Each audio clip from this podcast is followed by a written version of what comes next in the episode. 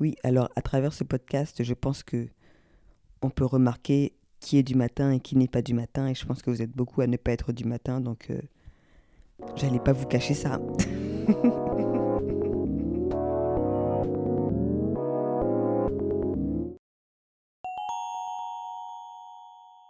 Bonjour à tous et bienvenue dans le quatrième épisode du podcast de Parle à psy, où nous allons bavarder sur tout ce qui concerne le monde de la psychologie avec une bonne dose d'humour, en visant l'élimination des préjugés et en vous encourageant à faire de votre santé mentale une priorité.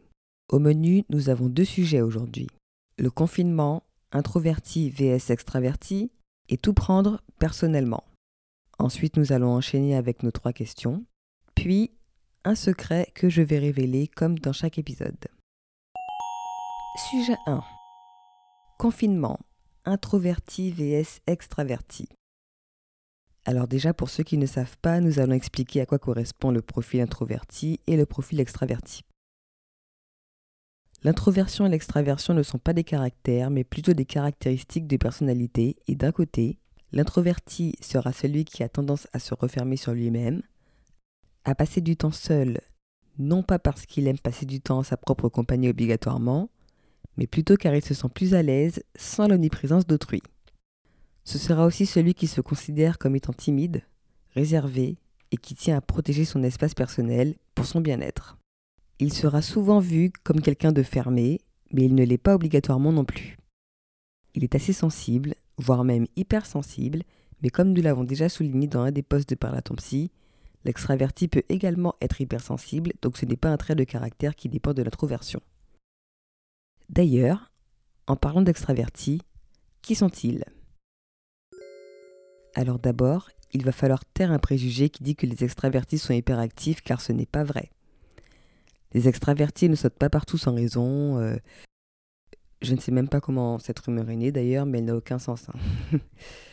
enfin bref, donc euh, les extravertis sont ceux qui sont bien évidemment beaucoup plus ouverts à tout ce que le monde a à offrir, ce sont les curieux de la planète. Ils ont besoin de sortir, de découvrir, de parcourir, de partager, d'apprendre à connaître, de communiquer. Ils sont assez démonstratifs émotionnellement et ils auront moins de difficultés à monter sur une scène et à s'exprimer devant 3000 personnes que les introvertis. C'est le monde extérieur qui les attire, à l'opposé non extrême des introvertis. Et lorsque je dis non extrême, c'est bien pour préciser que ces deux profils ont des particularités et ne sont pas tous pareils. En effet, tout ceci peut se résumer en deux phrases en précisant juste que l'introverti va choisir de rester à l'intérieur et à parler à ses amis par texto, pendant que l'extraverti va choisir de sortir pour parler à ses amis de vive voix. Ces deux profils sont tout à fait communs et tous les deux nécessaires à notre équilibre social. D'ailleurs, ils restent compatibles malgré leurs différences. En plus, croyez-moi que rares sont les extravertis qui veulent devenir introvertis et vice-versa. Et je parle en connaissance de cause. Mais vous saurez pourquoi en fin de podcast. Et donc, face au confinement, comment ces deux profils gèrent la situation? Eh bien, ce n'est pas un mystère, hein. les introvertis sont équipés pour mieux vivre cette mise en quarantaine, tandis que les extravertis, soit ils sortent encore, soit ils pètent les plombs chez eux. Oui, alors j'ai utilisé ce terme euh, précis car les témoignages d'extravertis que j'ai eus sont beaucoup plus vulgaires que ça. Mais vraiment, beaucoup plus vulgaires. Donc on va dire qu'ils pètent les plombs, ça va.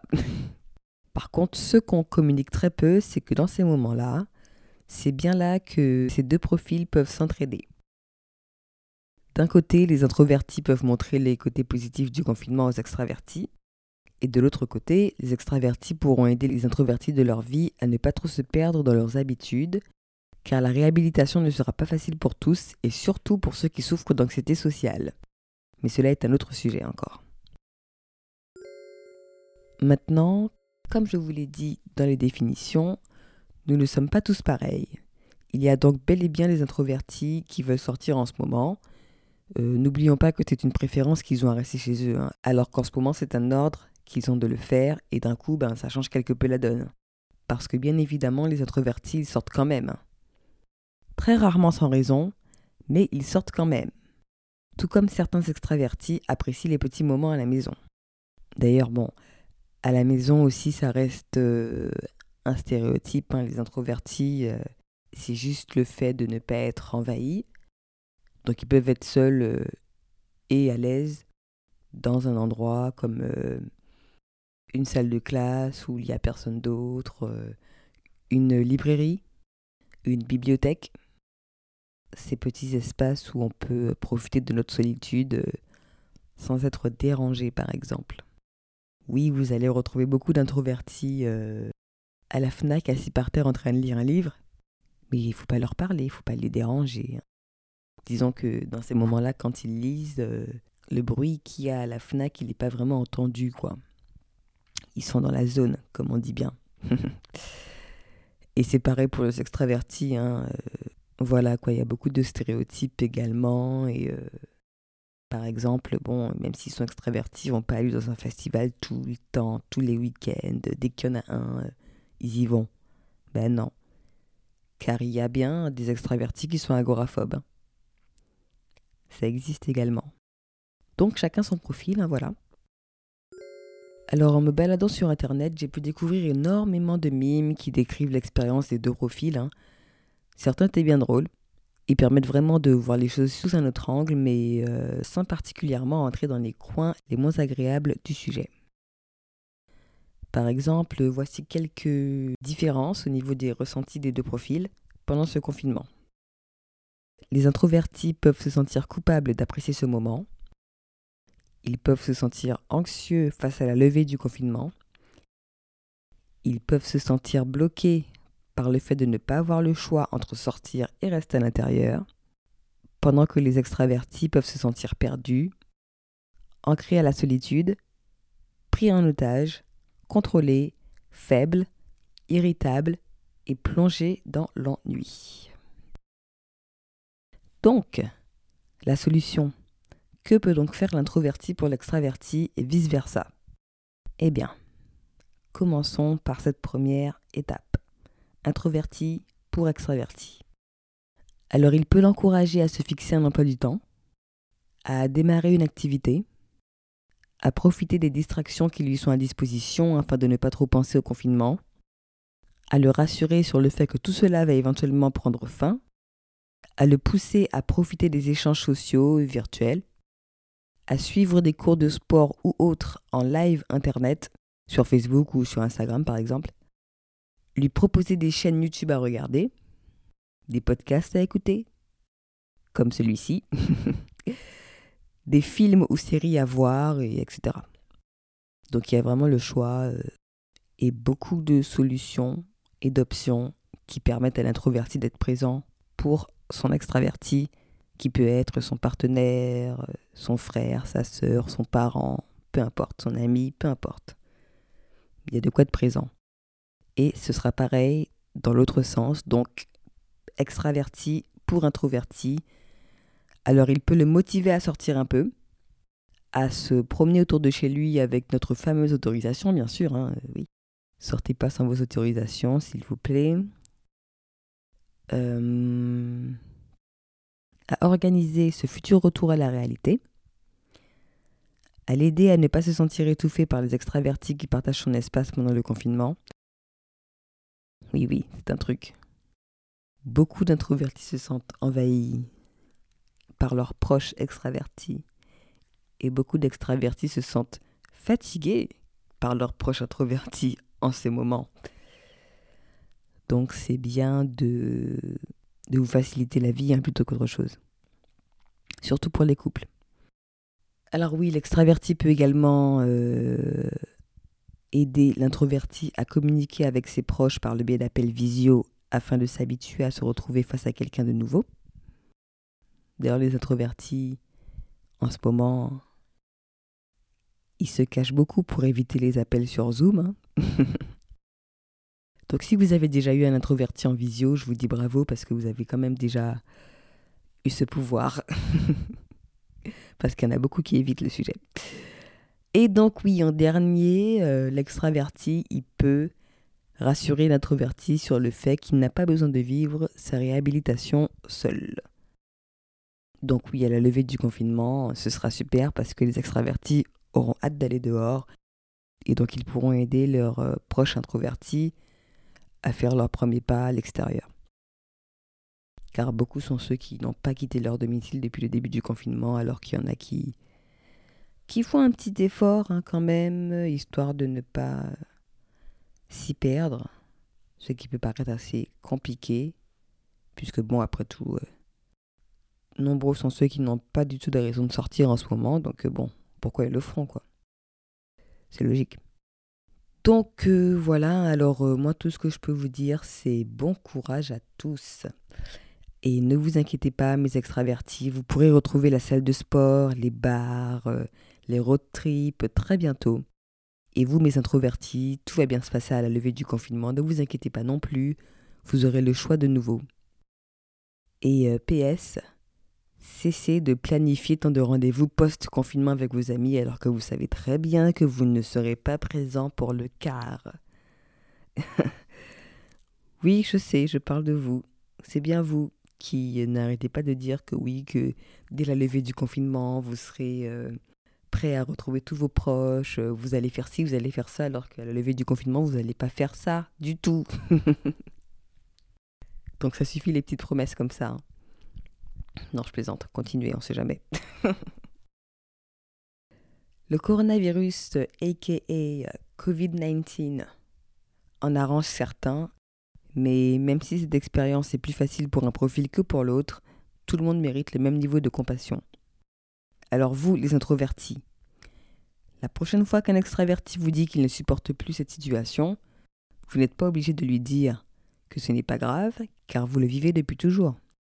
Et vous, les extravertis, la prochaine fois qu'un introverti vous dit qu'il a envie de sortir lui aussi, ne lui dites pas que c'est ridicule car il ne sort jamais. Nous sommes tous dans le même bain. Et d'ailleurs, un autre PS. Comme je vous ai parlé des introvertis et de la FNAC euh, pour lire,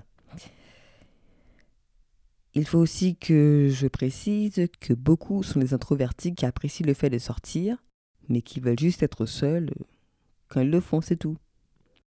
En ce moment, il euh, y en a qui vont se promener, mais se promener seul, ça les arrange énormément. Donc oui, euh, ne vous invitez pas euh, dans leur espace comme ça. Et pendant que j'y suis, prévenez avant de débarquer, s'il vous plaît. Donc voilà. petite dédicace à tous ceux qui sont confinés loin de ceux qu'ils aiment. Par contre, euh, extraverti ou introverti, les ruptures forcées sont compliquées pour tout le monde. Donc, euh, je vous appelle à être fort et à faire de votre mieux pour y arriver.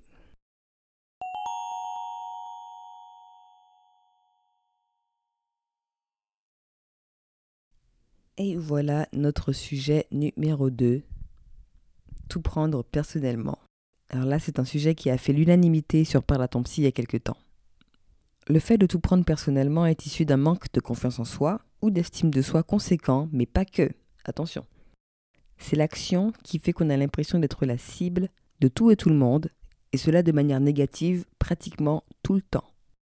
Je n'avancerai pas que c'est un défaut car cela reste un acte qui est hors de notre contrôle, mais plutôt une souffrance à part entière de par les conséquences néfastes qu'il entraîne.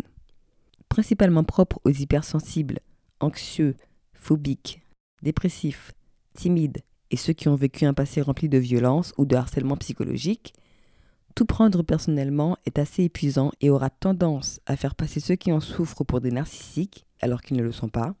Ce sont juste des âmes sensibles qui ont des craintes accrues. La limite de l'égocentrisme se fixe au moment où l'individu passera à côté du positif, mais prendra tout le négatif pour lui, car dans sa tête, c'est lui le problème et c'est lui qu'on attaque. Le plus compliqué à diriger pour ceux qui prennent tout personnellement sera l'opinion d'autrui. Sans compter que l'interprétation est si faussée qu'elle donne lieu à des conclusions hâtives assez extrêmes. Par exemple, si un jeune homme se lève le matin dans l'attente du câlin matinal quotidien que lui donne sa compagne et que celle-ci ne le fait pas ce jour-là, il pensera directement qu'il y a un problème, que le problème c'est lui et qu'elle va sûrement le quitter. De même pour la jeune fille qui a l'habitude de prendre un café avec sa collègue au boulot mais à qui aujourd'hui on n'a pas dit bonjour. Elle ne pensera pas que sa collègue sort peut-être d'une réunion stressante ou qu'elle n'est pas bien à cause d'un problème personnel. Non. Elle pensera directement que c'est de sa faute et qu'elle a fait quelque chose de mal. Si vous avez l'habitude de tout prendre personnellement, il est tout d'abord très important de rationaliser vos pensées. Cela n'est pas toujours facile, mais avec assez d'entraînement, vous y arriverez. Et donc lorsque vous avez l'impression d'être attaqué et que vous avez déjà vos conclusions hâtives toutes prêtes dans vos têtes, tournez-les en évoquant leur contraire. Par exemple, le caissier de Carrefour vous a répondu sèchement lorsque vous faisiez vos courses et vous pensez que c'est vous qui l'avez énervé? Dites-vous que c'est impossible car vous ne lui avez rien fait et qu'il a sûrement passé une mauvaise matinée. En prenant tout personnellement, le but est de se protéger et d'être prêt à toute éventualité négative qui peut être tournée contre vous. Ce qui vous met automatiquement sur la défensive. D'ailleurs, si on vous a déjà dit que vous prenez tout mal, eh bien comme dirait la chanson, whoop, there it is. Vous restez sur les starting blocks, prêt à vous lancer dans votre meilleure course, et lorsque vous vous rendez compte que vous avez mal interprété ce qu'on vous a dit, c'est madame la culpabilité qui prend sa place, et vous vous sentez mal, instantanément, et ça, c'est le plus gros point dérangeant de tout cet acte. Mais est-ce le seul? Eh bien non. Évidemment que non. Et nous allons voir toutes les alternatives qui constituent le fait de tout prendre personnellement de suite avec des cas par cas. Et oui, bien sûr, nous verrons également des solutions ensuite, sinon, quel est vraiment le but de ce podcast? Alors, alternative numéro 1. Tout prendre personnellement, c'est aussi s'attendre au négatif automatiquement. Par exemple, si vous recevez un message inattendu de votre boss, votre première réaction sera d'être tendu. Puis ensuite viendra l'inquiétude d'avoir fait quelque chose de mal ou carrément d'imaginer que vous allez être viré. Donc que se passe-t-il? Vos défenses se mettent automatiquement en place alors que vous ne leur avez rien demandé. Alternative numéro 2. Tout prendre personnellement, c'est aussi éviter les conversations qui fâchent, car en faisant cela, vous ne vous retrouvez presque jamais face à ces situations que vous pouvez mal interpréter, par exemple, vous ne vous étalez jamais sur des sujets politiques, d'éducation ou de sexualité, car vous savez que ce sont des sujets qui attirent de vifs débats. Alternative numéro 3. Tout prendre personnellement, c'est aussi anticiper les pensées des autres pour éviter les conflits. Donc en faisant cela, vous vous improvisez médium et vous allez dans le sens des autres. Comme ça, il est pratiquement impossible de finir vexé. Alternative numéro 4. Tout prendre personnellement, c'est aussi mentir pour ne pas vexer. Eh bien oui, cette pratique est complètement dépourvue d'honnêteté, mais part d'un bon sentiment. Hein. Après tout, certaines vérités blessent et vous n'avez aucune envie de blesser. C'est pour cela que, par exemple, si un ami vous demande s'il a grossi, votre réponse sera toujours non suivie d'un compliment. Alternative numéro 5. Non mais, stop. Attendez. Il est très important que je précise que j'enregistre ce podcast à mon réveil et quand je dis à mon réveil, c'est vraiment à mon réveil. Je suis sortie de mon lit et j'ai été enregistrer le podcast. Pourquoi j'ai fait ça? Parce que j'ai rêvé que j'enregistrais mon podcast. Donc, euh, apparemment, c'était mon dernier rêve. Donc, euh, dès que je me suis levée, euh, j'ai été directement vers ma station de podcast pour enregistrer ce podcast. Et depuis tout à l'heure, je me rends compte que je suis en train de vous parler, mais euh, j'alterne vraiment entre sérieux et, euh, et humeur du matin. Alors je peux vous dire qu'heureusement que vous n'avez pas à entendre euh, les podcasts avant qu'ils soient édités, parce que là, entre les moments où je parle trop vite et les moments où je bégaye à 100%, on s'en sort à peine. Donc voilà, enfin bref. Ce n'était qu'une parenthèse pour vous dire que ouais, je viens de me réveiller. Alors, alternative numéro 5. Tout prendre personnellement, c'est aussi plonger dans les ruminations tête la première. Ces pensées négatives qui vous envahissent et vous tracassent et qui essayent de vous convaincre que oui, tout le monde vous attaque et qu'ils ont raison car vous avez vraiment un problème alors que non, non, non, vous n'avez aucun problème. Vous êtes juste qui vous êtes et croyez-moi quand je vous dis que ce comportement est très facile à diminuer. Et ça, c'est vraiment si vous avez envie euh, s'il vous dérange absolument, car il ne dérange pas tout le monde. Autre parenthèse. Oui, alors à travers ce podcast, je pense que on peut remarquer qui est du matin et qui n'est pas du matin, et je pense que vous êtes beaucoup à ne pas être du matin, donc euh, j'allais pas vous cacher ça. alors, alternative numéro 6. Tout prendre personnellement, c'est aussi se rendre malade pour peu. Et bien que votre inconfort physique et psychologique ne soit pas provoqué sans raison, il y a une situation infaillible qui crée ce genre de situation, et c'est particulièrement quand quelqu'un vous dit cette phrase Il faut qu'on parle. Et non, ce n'est pas qu'une rumeur, euh, ni une phrase qu'on dit dans les films. Hein. Et lorsque vous avez l'habitude de prendre les choses personnellement, cette phrase, elle vous achève. Et c'est encore pire lorsqu'on vous dit cette phrase, mais qu'on prend mille ans pour amorcer cette conversation, vous avez déjà conclu que vous avez fait quelque chose de mal. Et à ce moment-là, euh, vous vous creusez la tête pour savoir qu'est-ce que vous avez fait.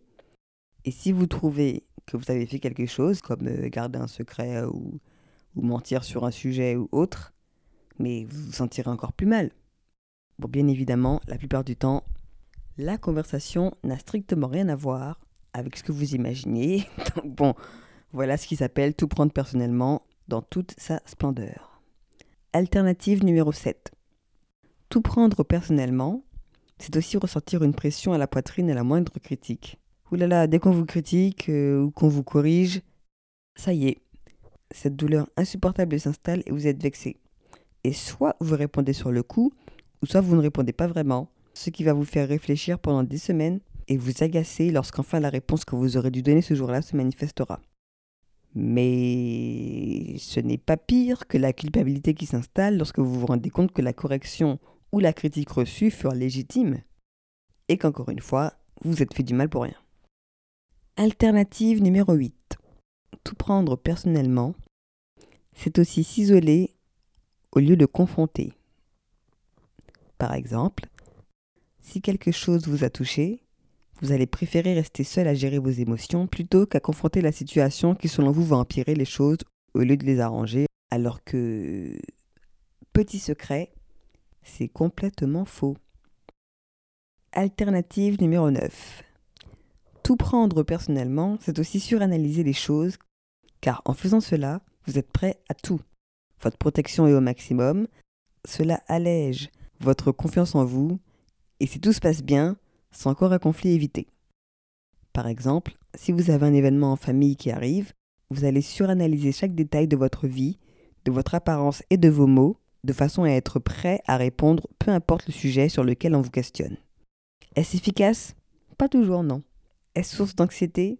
À 100%, et c'est d'ailleurs ainsi que beaucoup de malentendus naissent, car sans vous en rendre compte, vous allez déjà à l'événement sur la défensive. Alternative numéro 11. Tout prendre personnellement, c'est aussi réagir sans réfléchir. Lorsqu'on vit sur la défensive, croyez-moi qu'on n'a pas le temps de tourner sa langue cette fois dans sa bouche avant de parler, ou de prendre les 5 secondes nécessaires avant de le faire non plus.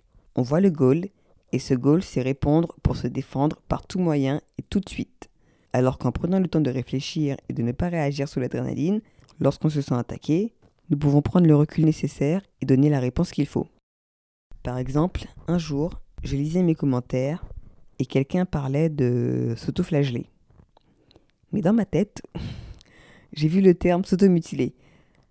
Donc je réagis à la seconde. Mais quand je vous dis la seconde, c'est vraiment la seconde. Hein.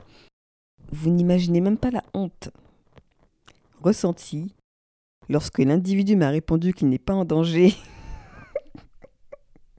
bon, ce n'était pas une attaque, hein, évidemment, mais euh, Sachant que l'automutilation est un sujet qui revient énormément sur notre page, je me mets euh, automatiquement en alerte et euh, j'ai mis ma cape de psy et j'ai envoyé à cette personne ma fiche de numéro d'urgence psychologique de détresse que j'envoie euh, à tous ceux qui parlent de sujets de ce type, alors que bon ben ça n'a servi à rien. Donc voilà. Mais bon, allez, assez d'exemples. Je n'ai pas tout cité, mais le principal est là. Et je pense que certains s'y sont assez reconnus pour vouloir passer aux solutions, sachant déjà que, bon, se voir euh, exposer ces difficultés n'est pas toujours facile, mais je suis avec vous. Alors, lorsque vous ne prenez pas les choses personnellement, vous faites quoi? Qui sont ces gens qui ne prennent pas tout personnellement? Qui sont-ils?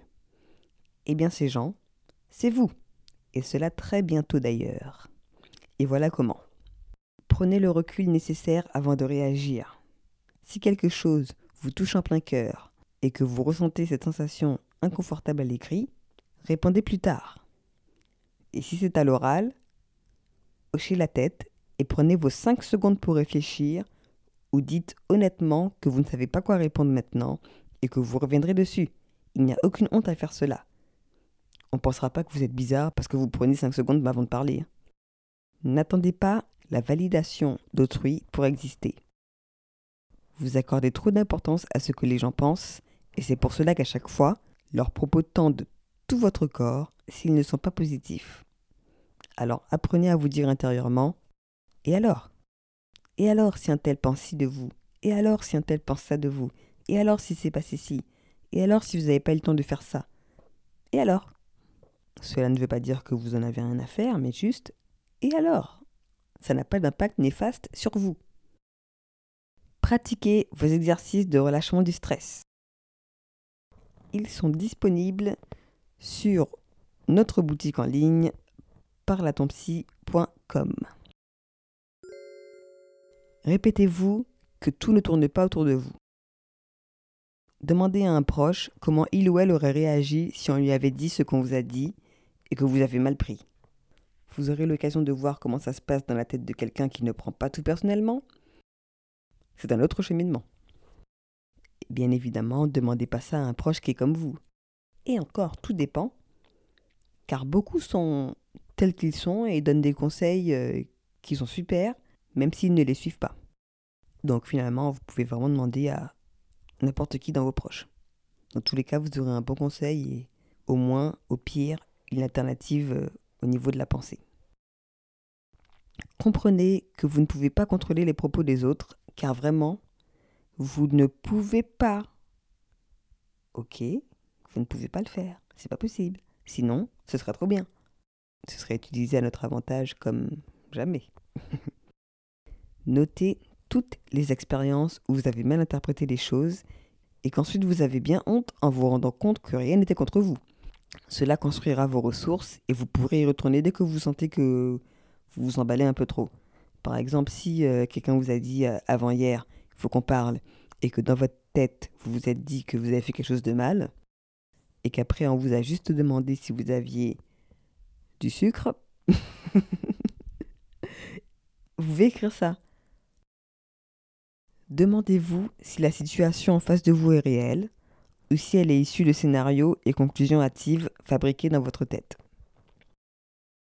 Mettez-vous à la place de l'autre. Et oui, cela est très important. Lorsque je reçois un commentaire négatif, je me mets à la place de l'autre, je me demande ce qui a pu froisser l'individu en rapport avec son expérience personnelle, j'ouvre le dialogue, je comprends que son hostilité n'est pas contre moi, mais contre l'élément déclencheur face auquel il s'est retrouvé face à face, par ma faute peut-être, etc. Ça allège beaucoup de tensions et ça crée parfois des liens euh, que vous n'aurez même pas imaginés avant. Demandez des explications si vous avez des doutes au lieu de tout interpréter à votre manière. Cela évite beaucoup de confusion. Retirez vos vers négatifs et essayez de tourner vos pensées vers le positif. Cela ne peut vous faire que du bien. Acceptez que vous n'avez pas toujours raison. Évitez la projection. Tout le monde n'a pas le même mode de pensée que vous. Par exemple, si vous dites à quelqu'un que vous avez bien mangé et que la personne vous répond OK, ne pensez pas que cette personne s'en fiche complètement, car lorsque vous répondez OK, c'est ce que vous sous-entendez.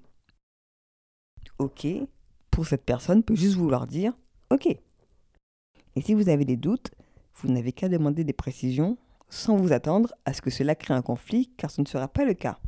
La personne va juste vous répondre Non, je voulais dire OK, message reçu. Voilà, pas OK, je m'en fiche. Et voilà. Donc euh, vraiment, ne vous prenez pas la tête sur ce comportement. Il ne vous embêtera plus pour très longtemps si vous appliquez ces règles tout le temps. Non, ce n'est pas de la magie.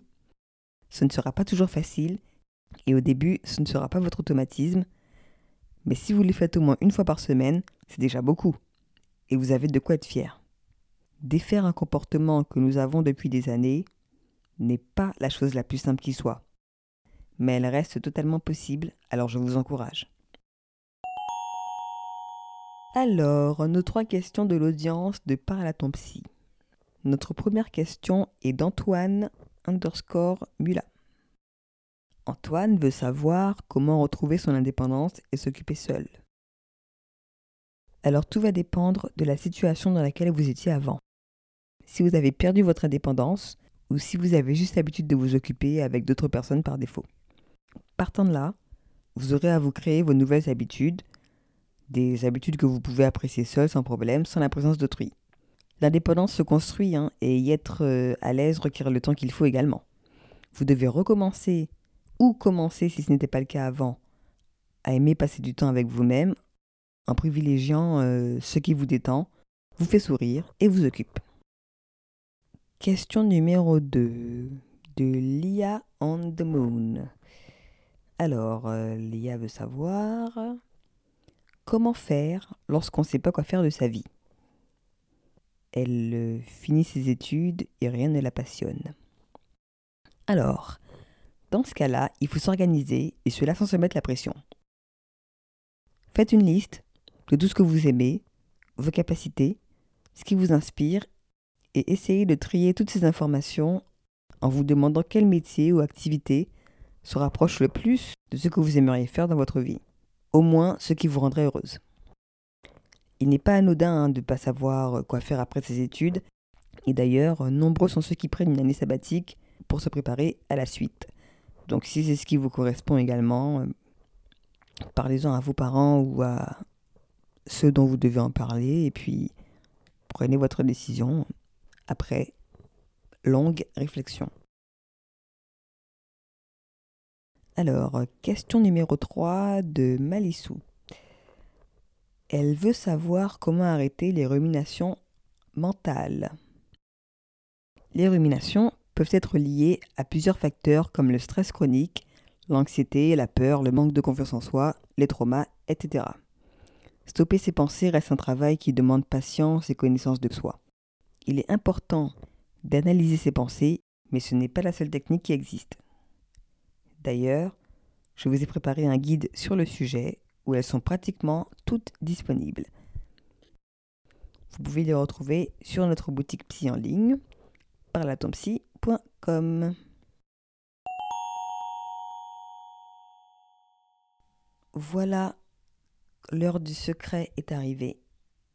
Bon alors, euh, certains l'ont peut-être remarqué et déjà compris dans les deux sujets que nous avons abordés aujourd'hui. Alors oui, je vous le confirme, je corresponds bel et bien au profil introverti, de manière légère, et euh, j'ai vécu de nombreuses expériences dans le passé avec le fait de prendre les choses personnellement également. Et c'est avec les règles que j'ai citées plus haut que j'ai fini par ne plus le faire. Donc voilà, c'est la fin de ce podcast. J'espère que vous l'avez apprécié avec tous ces tons et sans oublier le fait que je viens de me réveiller Bon, plus maintenant, puisque voilà, ça y est, le podcast est enregistré. je ne sors pas de. Je ne sors plus de mon sommeil. Donc euh, voilà, je vous dis à bientôt et au revoir.